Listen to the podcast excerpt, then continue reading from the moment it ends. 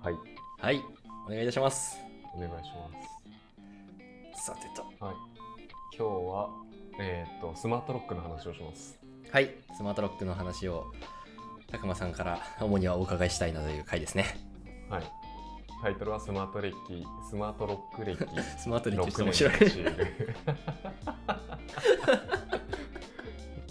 年のシール。傲ね傲慢にも程がある。もうたくまは29年間スマートを続けてると思うので、そんなことはないんだが。失礼しました。まあでも、いわゆるね、そういう IoT デバイス、だいぶ触ってきた意味なので、そうだよね。スマートロック歴6年って書いてあるけど、ひょっとして7年ぐらいかも一人暮らし始めたうん。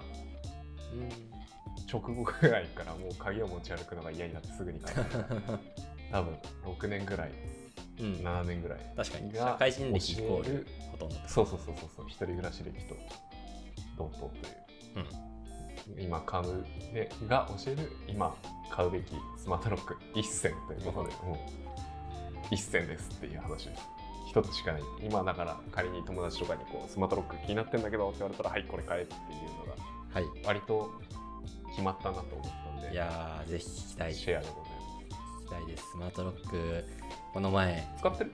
俺は家マの家では使ってなくて昔自分の会社のオフィスとかで使ってはいたんだがうんなんかなんだろう賃貸だととっつきづらくてあまり詳しく調べずまあ俺鍵なくすことほ人生で、まあ、自分がなくしたこと一回もないのでまあ、そうね。うん、ずっとやってなるが普通。うん一回締め出されたことあるんでですねそういう時にはあスマートロックにしておけばよかったって思ったことはあるけど、まあ、興味はずっと持っておりますね。なるほど。ね。うん。まあじゃあスマートロックにして何が良かったのかみたいなところも含めて確かに。話せればっていう話かな。お願いいたします。まあ、スマートロックにすることによってより締め出されるリスクは上がる可能性もあるんだけど、締め出されたことは俺はないけど。まあうん。いいや。はい単純に会議が 2, 倍のなんだ2つの手段で開けられるようになるっていう話になるまあ、あとあれだよね、まあ。スマートロック需要で言うと、まあ、一番有名なので多分アケルンが日本で有名だけどそのそうだね。アケルンが提供してるフォトシンスって会社が上場したりこの前してたので、はい。あのーやっぱそれぐらい日本でも使う人が増えていて、まあ、一つの企業がビジネスとして上場できるレベルまで成り立つんだったら他のね競合もそこそこいる市場だと思うんで多分有象無象がやはり、まあ、その有名どころアケルンとかもいろいろあるのとなんかいわゆる中華製みたいなのとかがあるのがね、何がいいかは実際利用者に聞きたいなと個人的には思っております。ほい。ほい。そう。俺今多分3択ぐらいスマートロックある中で2つ使ってた使ったことがあって。はいはい。まあいわゆるもう多分これが家用だと一番有名なんだと思うんだけどキュリオロック。キュリオロック。はい。でこれがずっとその一人暮らし始めた直後ぐらいから使っていてうんうん。で最近、まあ、オフィスを別で借りたりしたこともあってで、まあ、それだけ時間も経つと新しい新興勢力が出てくるわけですよ。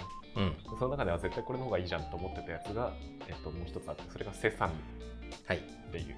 セサミ4、まあ、これも4代目なんだけどすでにうんセサミ4っていうのがあってでそれを試してみたらあの抜群にこっちの方がこっちの方がそうだね。こっちの方が良かったのでうんうん。今買えっていう話ですね。なるほど。セサミ4ユーザーなんですね高間さんは実際に。セサミ4とキュリオロックの両方のユーザーですね。そう。あははは。オフィスをあオフィスそうそうそうそう。えー何があれなの？大きく他と違うとこなんですか？もう何より多分 URL 開いてもらうと一番最初にびっくりすると思うんだけどあの、うん。何より安いです。おお多分キュリオってさ2万ぐ俺多分買った時3万ぐらいした気がするんだけどスマートロック高いんだよね。高いよね。それは印象としてありますね、まあ、IoT デバイスだから、ね、それなりの値段という気持ちで見ているのは高いな。とこれ値段。そうしかもまあ大事だしねそのセキュリティとかっていう意味で。そうやね言うと、うん。多分3今見ると。え？2万6800円とか。がうん。うん Amazon でも2万2000円ぐらいかな。それはが普通の相場はははは。の中で、えっとこのセサミ4なんと4980円というやばいですね。桁を1個下げてくるのはちょっと。おもちゃ来たらどうしようっていう。4分の1だからね。4分の1すごいよね以下で。下手したら5分の1ね。はへで小型でかなりつきやすくて、まあ、デザインもシュッとしてて可愛い感じで、多分他のスマートロックよりも半分ぐらいのサイズなんだ薄さ的な確かに。俺その自分のオフィスで使っていたのはキュリオロックだったんですけどあ綺麗だったねうん。このセサミのイメージ画像でドアについてるみたいな本当に半分半分いかんねえかもだけど、まあ、体感全然小さそうなイメージがある。長さもその高さ幅みたいなさ存在感みたいなのも全部ねうん。まあ両方毎日見てるからこそだけど本当にちっちゃい。から、ねまあ多分いろんなドアつけやすいドアが増えたりとかしてるんじゃないのかなと思うしうんうん。なんかこういかにもついてますみたいなデザインじゃなくなるっていう。のはい。いい感じだね。そうだね。もうなもうね一番の理由はもうねもう話終わっちゃって値段なんだよ 5000円ならさうん、全然うん、なんだろうな。2万払うものは5000円で手に入るなら全然いいじゃんって。そうだね。もしも気になってる人とかもここから試すっていうのは全然いいんじゃなかろうかとうん。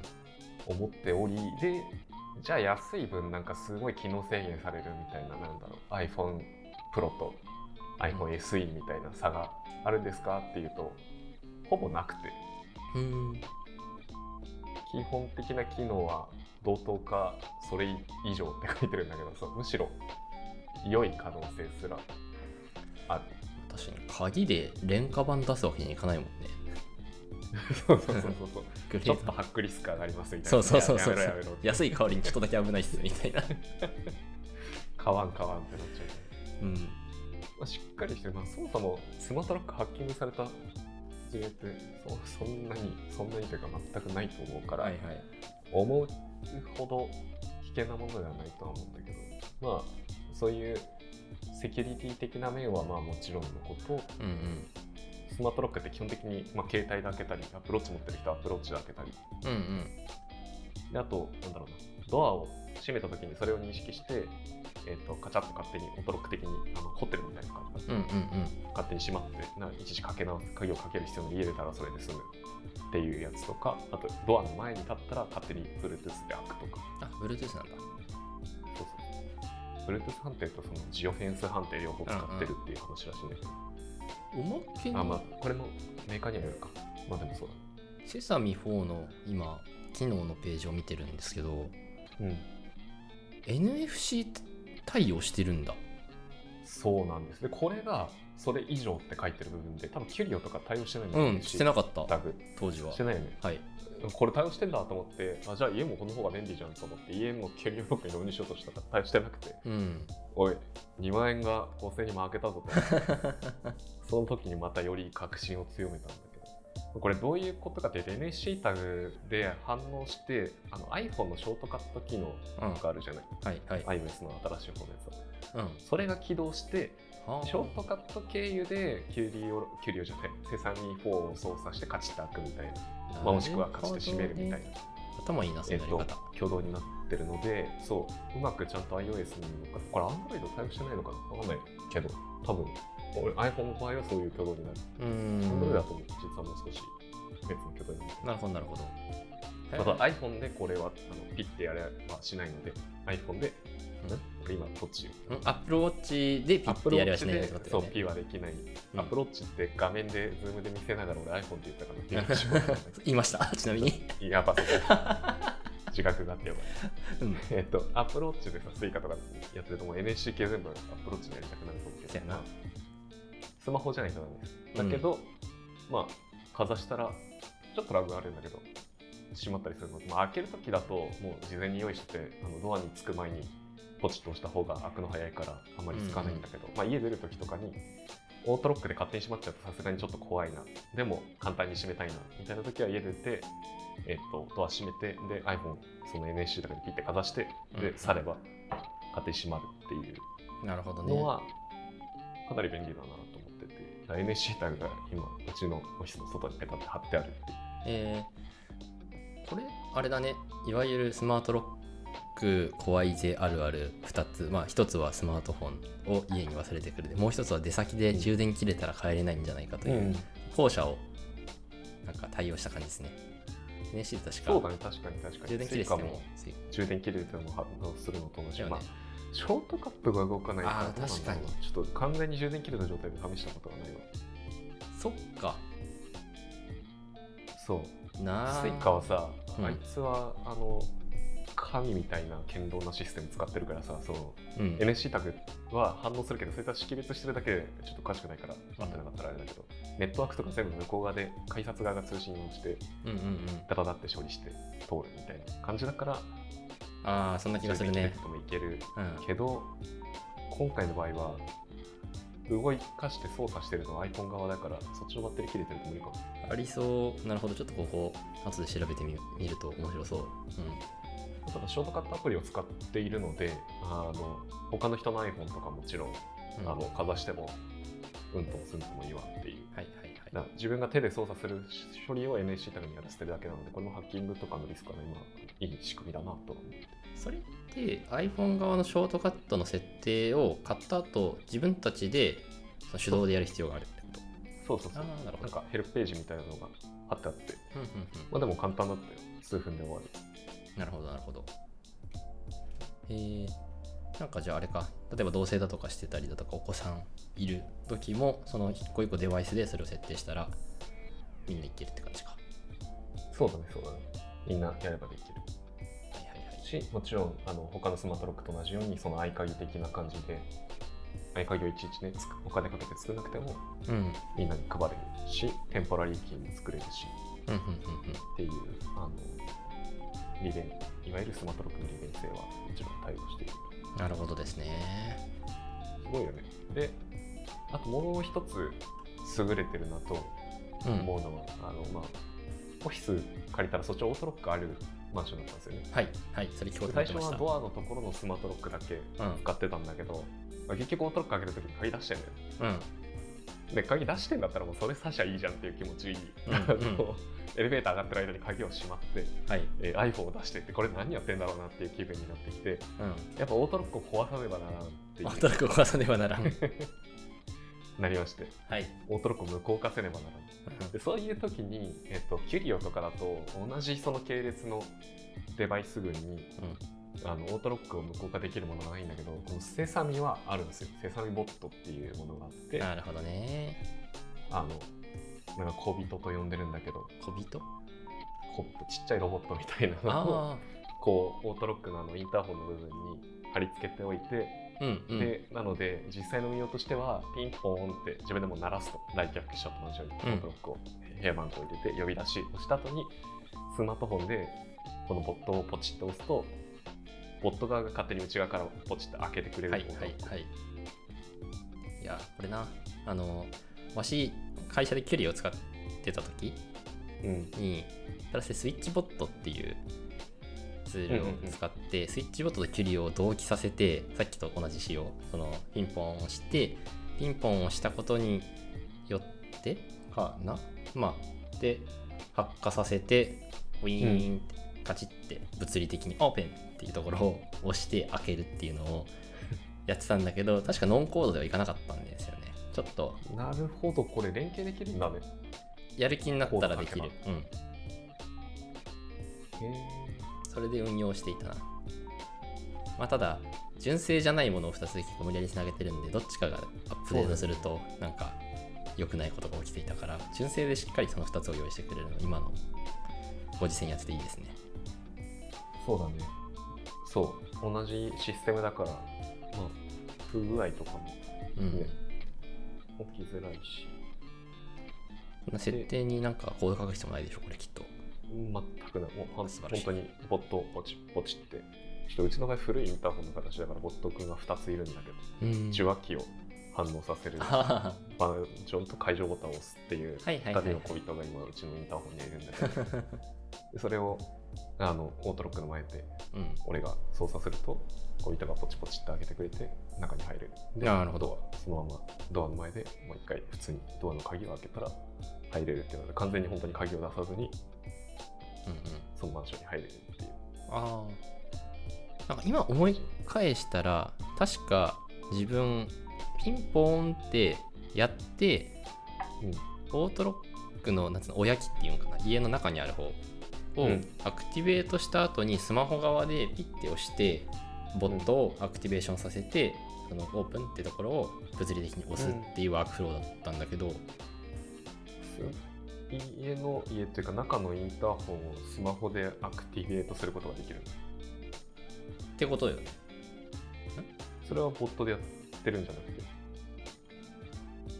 あうんと。あ俺が？俺がやってること？あそういや俺が今やあの昔やってたので言うとうん。そのオートロック開く前にエントランスピンポーンってやってピンポーンってやるとあのオートロック側エントランス側のあの、うん。呼び出しシステムから部屋のあの、はいはい。はいシステムに飛んで部屋のシステムがアクティベートされるじゃないですか。そうだね。でその状態でそれにひっついているスイッチボットを起動させるためにスマホからスイッチボットのアプリを起動させて、あのボイってやるとウィーンって動いてあの、うん。おやき側のあの解錠ボタンみたいなのを開けてくれてエントランスを突破できるっていう仕組みだったんだけど、うん。これは同じワークフローになる。全く同じものなるほどなるほど。ただうちの場合はその古いもう多分俺が生まれる何十年も前に建ったマンションなんでうん。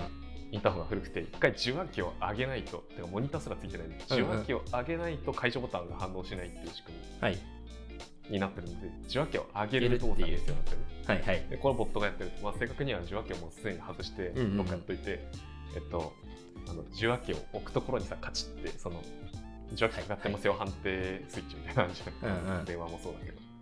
あそこにボットも直接つけちゃってて。はいだから会場の時は受話器を上げたっていうのをボットが浮いたっていうところで判定させてなるほどなるほどやるっていうちょっと力技なやり方をしてるんだけどこれも実は公式がツイッターで普通に書いてたけどまあいろんないろんなマンションの人がスイッチボットじゃないやデザインボットで試してるのでうんうんそれで結構参考にうんしながら、いやそれ面白いっすね。きた感じかな、えー。もっと普通のマンション住んでる人だったらもうちょい新しいインターホンだと思うからスイッチボット一つがただインターホンを押したらインターホン鳴らしたら、うん、なん。だ。解除ボタン解除ポチってポットに押させるだけで済むな。おさむの昔やってたフローで簡単にできると。思う、その時のセサミのあのセサミへあの開けてよってやるのはスマホアプリを使ってるのそれともアプローチとかのアプリを使っている。まどっちもあるな。あの気分で気分でてっきりやってるけどあのどっちでもできます。うんなるほど。だそれが便利だし反応速度がすごい速いんだよね。あそうなんだ。うん。なんどういう技術なのかわかんないんだけど多分相当技術的に強い会社でうん。スタートアップみたいなんだけど、えー。じゃあスイッチボットを使ってたって言ってたけど、うん。スイッチボットはもともとボット側がある会社でうんうん。後から最近スマートロック側を出したんだよね鍵をはいはいはい。実はスマートロスイッチボットも、えっと、同じことができうるんだけどただ、えっと、スイッチボットはスマートロック自体がやっぱり1万円はするし、うん。ボットも向こうの方が一個一個高いので、まあ、値段的にまずやっぱセサミの方が安いのとスイッチボットは実はスマートロックは使ってないけどあの家電操作のためにスイッチボット使ってるんですよ、はい家で。おう。でもやっぱ結構不満があって反応速度がめちゃくちゃ遅いんだよね。わかる。ラグがある。わかる。遅その点ネイチャーリモの方が絶対良かった。ネイチャーリモ使ってたんだけど。たはいはい。いろいろなメーカーをこう渡り歩いた結果こう最高の布陣みたいなものが今だったら多分 家電操作だったらネイチャーリモだしスマートロックだったらセサミだと思ってるんだけはいはいはいどなるほどでやっぱ全ての基準は反応速度が遅いとうん。わざわざ何のためにこれ使ってんだろうっていう気分になるから。そうな。あとちょっとやっぱ心的に怖いよね。遅いと。うん。でもう一回押すと2回動いちゃってそうそうそう。電気パチパチって消さ消すなよってなるみたいな。そういうことが多いので、まあ、特にスマートロック、えー、と玄関のインターホンを開けるときとかあんまり、ねインターホンの前で長く待ちたくないし。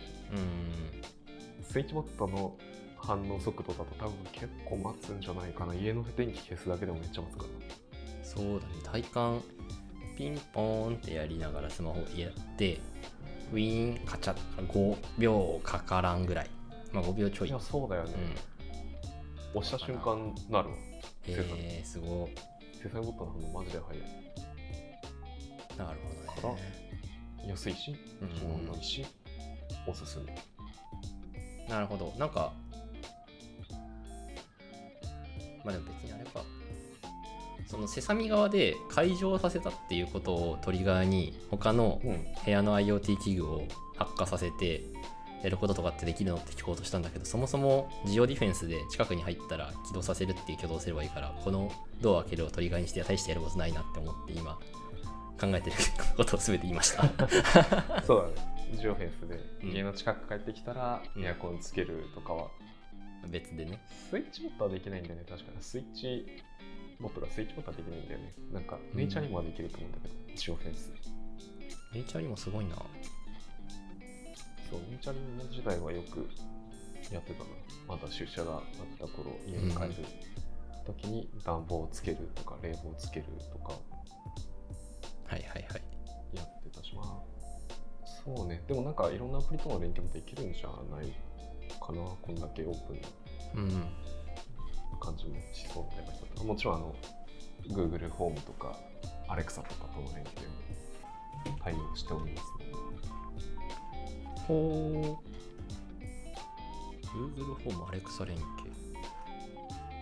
書いて開けるはできないまあできるのかなできるようになったのかななんかスマホロックってうん。声で操作できるの閉めることだけだった気がするんだけど開けられるとハッキングの温床になるから。そうだよね。まあまああれか。このセサミボットじゃん。あセサミボットって小人だから別にインターホン開ける以外にもうん。あの家電の操作とか壁のスイッチをなるほど。使えるのでだからそういうことか。これは言わないけどうん。なんとか Google、えー電気消してって言ったら、うん。えーボットがポチって。はいはい。今それをコールした瞬間タコの部屋の電気が消えるという仕様なのが分かった。そう。恥ずかしいからね。はいはいはい。なるほど。だからかいや何に使うんだろうと思ってオートロックだから家で鍵閉めてって言わないしなと思ってたけどそういう小人側を使うためにこれはあるんですそう。ねそう。そういうだとは思うし鍵もまあ閉められるんだと思う。うん。へ開けられるんだったらもう玄関の前で全部喋るだけでいけそうだな。AirPods つけながら「ヘイシリー」っつってーヘイシリーが反応しちゃってクソ。クソ。確かに Siri 油断した。で会場ができて、まあ、若干ソーシャルハッキング的なのができそうだが固有のデバイスからのその音声アクションだけを捉えてまあでもどちらにせよあれか。エントランスの普通にセキュリティの本体アクティベートしなくちゃいけないからあそうだボタンを押してる時ってさ手が使われてるからさ、うん。その部屋番号をしてる時。うんうん。同時にスマホを操作して開けるっていうのが結構難しいんだよ。だからそうだよね。ボタンを押して呼び出した後にえー、と部屋そのポットを動かすっていう感じで、2ステップになるんだけど声で操作できるんだったら、うん。あの AirPods でうん、Siri を呼びながらボタンを押してでちょうど押した瞬間に開くみたいなのができるかなと。思って、そそれ面白そう。れ気持ちいいなと思っただけ。うんできたら面白そう。なんかワンステップ楽だし。ワンステップショージャービスを操作してる気分になれるなと思って、はいはいはい。えーえちょっと話派生するかもしれないんですけど、えたくまこういう IoT 系他に何使ってるんですか？家で。えいっぱいあるよ。おお。いっぱい いっぱいはないか。さっきだった？そもホーム画面がもうそういうデバイス系のアプリで埋まってて逆に利便性がみたいな話はあるけど。でも、そうだね。もう基本的には IoT の命はあのハブになるあの赤外線操作のやつなんでスイッチボットがネイチャーリモの2択で。でそれは両方使ってますとはい。でネイチャーリモの方がおすすめ。であとは有名どころだと電球そのものがあの w i f i つながったやつあで、えっと私は2つ使っててそうあ、なんだっけ？名前忘れて使ってるフィリップスヒューた。あ、フィリップスヒュー。これ高いやついやフィリップスヒューとうあとスイッチボットの電球もあってこれは安いのでこれも買ってんうん。後から足した時は大体スイッチボットの電球使っててオフィスの電球が今それがね。なるほど。あとエジソンスマートっていう電球があってほいほい。これはちょっとエジソンスマートと調べてみてほしいんだけど。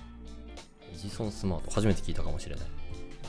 これ結構ねレアだと思う。あのレトロなさうん。電球あるじゃない？こうはい。中のフィラメントっていうのかな、ピラミッドあれが見えてるタイプのね。るタイプのやつの方がインテリア的には可愛かったりするじゃないですか。確かに。だけどまあ基本的にこういうのってあのなんだ IoT 系のやつないからあのアナログにそこの電球だけ操作しなきゃいけないみたいな感じだったんだけどこいつはスマあのフィリップスヒューのレトロ版っていう感じです。なるほど色とかは変えられないけどその光の強さ調光はスマホでできるし声でも操作できるし。うん。で別にデザインとか見た目も普通のフィラメントの電球じゃんっていう。えー、それ面白いね。これはおすすめっすね。わい家に普通のフィラメントの電球をインテリアとして買ったんですけど、あ本当に？うん、つけると周りが熱くなるっていうので最近ただ電球型のオブジェになった つけることやめたし方がいいと思う。怖いよ、うん。これ LED なんでね。うん。長く持ちますし。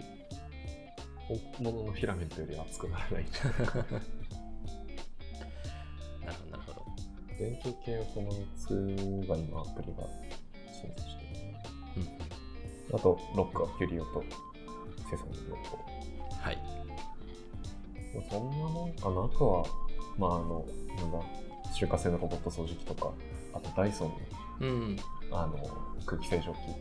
ああはいはいはいはい。スマホで全部操作できるからとかあの空気の状態をずっとモニタリングしてくれたりするあそうなんだ。へうん。え。電源コンセントつながってさえいればって感じだけど。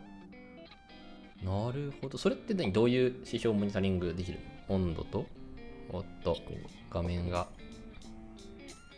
背景でもズームで映しちゃうけど。はいはいはいはい。こういう空気の質画面のピンとかはない 空気の質とか。うん。空気の質 PM2.5、PM10、VOC、NO2、温度、湿度みたいな感じで、まあなんか土地の指標は俺もよく分かってないけど。まあでも花粉とか、はいはいはい。あとこれは窒素濃度なのかほないや違うか。あとも温度湿度とか。まあ、いずれにせよなんかね、全部料理とかするとこの辺の指標が全部ぶち上がるから、あ良くないんだなっていうふうに見てる。面白い。確かに。花粉症をお持ちの方とかはそういうのでモニタリングできると良さそうだなと最近二酸化二酸化炭素濃度を測りたい欲がちょっとあって、わかる。いや。これ二酸化炭素じゃないっぽいんだよな。こいつを測ってる。それを期待して買ってた部分もあったんだけどそうなんか二酸化炭素濃度高いと集中力が落ちるとかってあるよね、ありますよね。なんか俺呼吸がそもそもちょっと浅めっていうことを発覚しているんだけど呼吸浅いのと二酸化炭素濃度が低いのとダブルパンチだと集中できないとかありそうだし、まあプラス血糖値とかね。そういうのも掛け合わせて分かるものだなと思うから。うんそうダイのやつもしそれ測れるんだったら購入の金運ありだなと思っての質問でした。なんかね今調べたら NO2 だから二酸化窒素なんでやっぱり。測れるの。でもこれも空気でこう密度が高くなってくると有毒というか。うんうん。なるほどね。多分二酸化炭素が増えた時と同じような体への影響もあるから酸素を運びづらくなったりはいはい面白そう。まあ、結局換気の目処が知りたいっていう感じだったからさ。それで言うと、はいはい多分同じなんだよ。なるほど。あとダイソンの面白いところは窓を開けた外の世界の空気質の一応モニタリングというか多分 どっかから API で引っ張ってきてるんだけど、う。んうん、ああなるほどね。今は外空気きれいです。汚いですね大大抵外の方が汚いんだよ。だから換気する意味あるって気持ちになるので、まあその NO2 とかを下げる意味では換気した方がいいと思うのではいはいはい、まあ、花粉その綺麗っていうステータスに対してのなんだ紐づいているものが花粉とかそういうのが含まれたらね外のが悪いって出そう、うん。そうそうそう。外の湿度も出てるからさ、まあ、これも多分天気のあれに持ってきてるだけだと思うけど、で今部屋の方が乾燥してめちゃくちゃ乾燥してるなとか温度が部屋の方がうんとか空気質がどうのとかがモニタリング。できた上であとオートモードで起動しておけばその空気の質が悪くなった瞬間に勝手に換気を始めてくれたりするから。うーん。いいっすねと便利なるほど。ただめちゃくちゃ高いあれは。いやーおいくらされたんですか、ま78万ぐらいした。あ、あそんな高いんだ。セールだったり型落ちだともう少し安いと思うけど。うんうん。俺は寝室にあのエアコンがなかったので。あエアコン買うかダイソン買うかあ、ダイソンにしたって感じ、あのあれはだおあったかい風も出したりできるので。なるほど。空気清浄機兼暖房。兼サーキュレーターみたいな感じ。なるほどなるほど。って考えるとまあ妥当っちゃ妥当だけど割高だなとは思う。で実際そういう寝室ぐらいのさサイズ感でもちゃんと温ま温まるというか。うん過ごしやすいレベルの温度にできるんですかあれって。なった気がする。ちょっと冬の記憶が薄れてきてるけど。普通に過ごしてたから。まあでも辛いなって感じじゃなかった。うん。ね。全然いけたと思うただ多分確かねレビューにも書かれてたけど電気代が高くなるみたいなのをうん言われてたので。まあ暖房エアコンでつけてもほぼ変わらんやろとは思ったけど。ちょっと割高かもしれない。エアコンより電気代まあエアコンそもそも買うと相当高いからね。そう5万とか6万とか安いのでね。結局それぐらいはするから。であと引っ越しのためにさうん。外すのがめっちゃめんどくさいし多分それにもまた1万とか2万とか外の人呼んだらかかってくるから安くて。って考えたらまあダイソンの方が自分で運べるしっていううんうん。賢い。確か当時考えた理由だった気天が才かよでもおすすめはしないです。あそうだ。いや高いって絶対。もう少しさ日本のメーカーの安いやつを寄せ集めた方がいいと思うけどまあ一つで済むっていうのはね便利ではあるんだけど。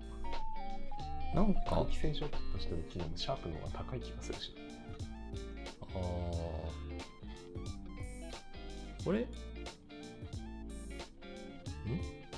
なんか今第3のページを見てるんですけど。うんそういう温められるのはそのぐらいの値段なんだ。なんかちょっと3万円ぐらい2万9800円のやつとかもあるからこれって思ったんだけどこれただの扇風機か。組み合わせがあってそう扇風機兼空気清浄機。洗浄機プラス、えー加湿器。空気清浄機プラス温める機。でそれの掛け合わせ3つ版みたいないろんな組み合わせがあって。はいはいはい。暖房入ってくるとちょい高い気がする。なるほどいや加湿器も高えな10万する。おまけに加湿器あんまり良くないって 聞いたことが聞いたことがあるっていうかあのリビルド？であ誰だっけかな？がダイソンの加湿器使ってやってたらうんとカルキっていうのかな？なんかうん。プラスなんつ白い付着物が部屋の中にたくさんつくみたいな、それクソ嫌じゃんが水の問題なのかこっちのダイソンの問題なのかみたいな話をしていた。な確か。うん、いやでも面白いな。これまあ値段的なところがペイするんだったらエアコンの代わりになるはめちゃくちゃ良い学びだったそうね。暖房が冷房がそんなに冷たい風が出てくるわけじゃないからうん。絶対エアコンは必須なんだけど、まあ、暖房はちゃんと暖かい風が出てくる。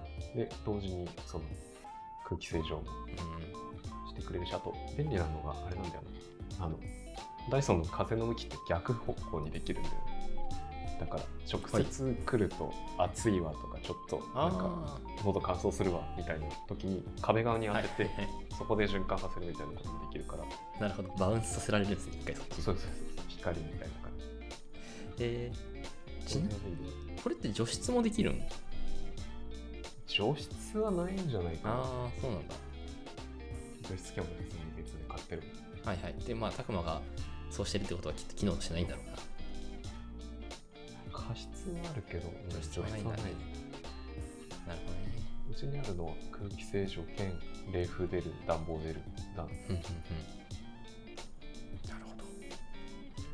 いや IoT IoT の話だったけど、ん。スマホ操作できる系家電でいうとそんなもんかな。サウンドバーとかプロジェクターとかは一応スマホでも操作できるけど、まあなんか IoT って感じじゃないか。なそうっすね。なんかさかん？